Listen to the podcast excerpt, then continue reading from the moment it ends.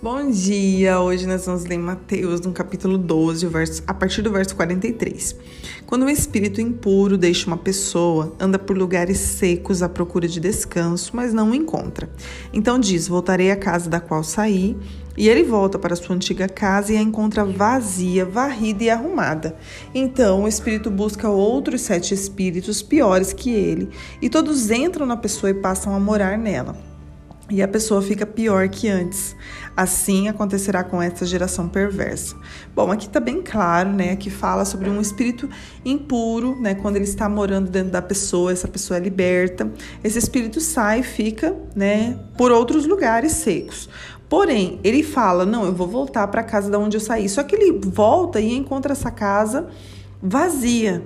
Só que ele não volta agora sozinho. Agora ele traz consigo mais sete espíritos piores do que ele e passam a morar dentro dessa pessoa, né? E por isso, essa pessoa que antes praticava um tipo de pecado, agora vai praticar pecados muito piores.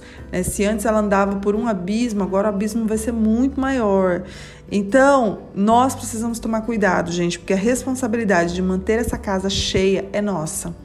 Então, dentro de nós, o que nós estamos colocando, né? O que nós estamos ocupando a nossa mente, o que nós estamos ocupando o nosso coração, porque a responsabilidade de encher essa casa é nossa.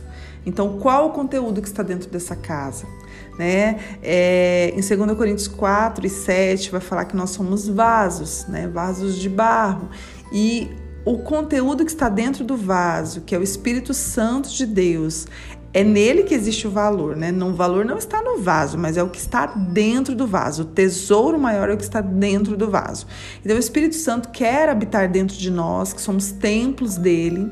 É, porém, nós é quem temos essa responsabilidade. Às vezes nós caminhamos com pessoas, com os nossos pastores, e nós sempre estamos pedindo ajuda, e os nossos pastores sempre estão intercedendo, orando por nós. Porém, a responsabilidade de encher essa mente, de encher essa casa, é nossa, não é do nosso pastor, não é da pessoa que caminha conosco. É, porque nós podemos ter intercessores, pessoas que nos aconselham, que estão conosco, mas a responsabilidade de nos encher é nossa. Né? Então, o que você tem feito com os seus dias, é, como você tem se organizado, administrado o seu tempo para encher o recipiente do maior valor que existe é, que está na presença do Senhor, que está na palavra do Senhor. Em 1 Timóteo 4 e 5 fala pela palavra e pela oração nós somos santificados. Então a santificação do nosso corpo, do nosso exterior, da nossa mente, do nosso coração está na palavra de Deus né, na palavra e na oração. Então você precisa entender essa importância para que você todos os dias coma dessa palavra e esteja nutrido dessa palavra. Em Romanos 12, 2 fala: Não sede conformados com este mundo, mas sede transformados pela renovação do vosso entendimento, para que experimenteis qual seja a boa, agradável e perfeita vontade do Senhor. Então precisa ter o que? Uma renovação no nosso entendimento. Os seus pensamentos precisam ser renovados. Então os pensamentos ruins precisam sair e os bons entrar. Né? Então não tem como você é, não, eu não quero mais pensar nisso, eu não quero mais pensar nisso, eu não quero mais pensar nisso. E você fica tentando tirar pensamentos ruins de dentro de você, mas você não está colocando os pensamentos bons, você não está se alimentando da palavra, você não tem tempo com essa palavra, né? você não come dela, então não tem como você ser cheio de um bom conteúdo. Eu quero que você Pense em você como recipiente e o que você está colocando dentro desse recipiente, né? É um conteúdo bom, é um conteúdo ruim? O que você tem administrar, como você tem administrado os seus dias e do que você tem se alimentado para colocar dentro de você coisas boas. E, essa, e gente, não tem como. A santificação da nossa vida é pela palavra de Deus. Então, quanto tempo você tem disponibilizado do teu dia para receber essa palavra, para estudar essa palavra? Palavra, para ler essa palavra, para ler livros que falam sobre a palavra de Deus, que tenham referências bíblicas.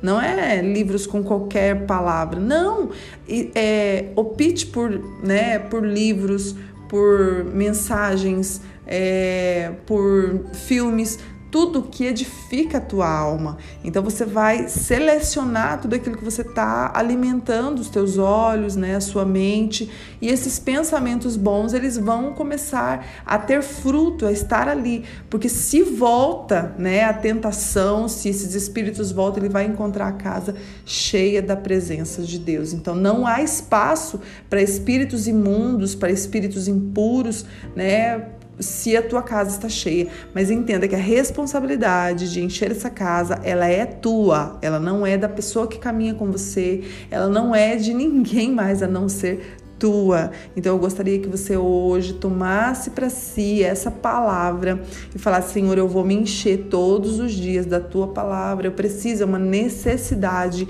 de manter essa casa cheia para que não seja, né, para que esses espíritos não encontrem espaço, para que o inimigo não encontre espaço. Nós sabemos que ele é astuto, ele vem como um ladrão e ele vem para matar, roubar e destruir. Então nós precisamos cuidar da casa, do templo do Espírito Santo.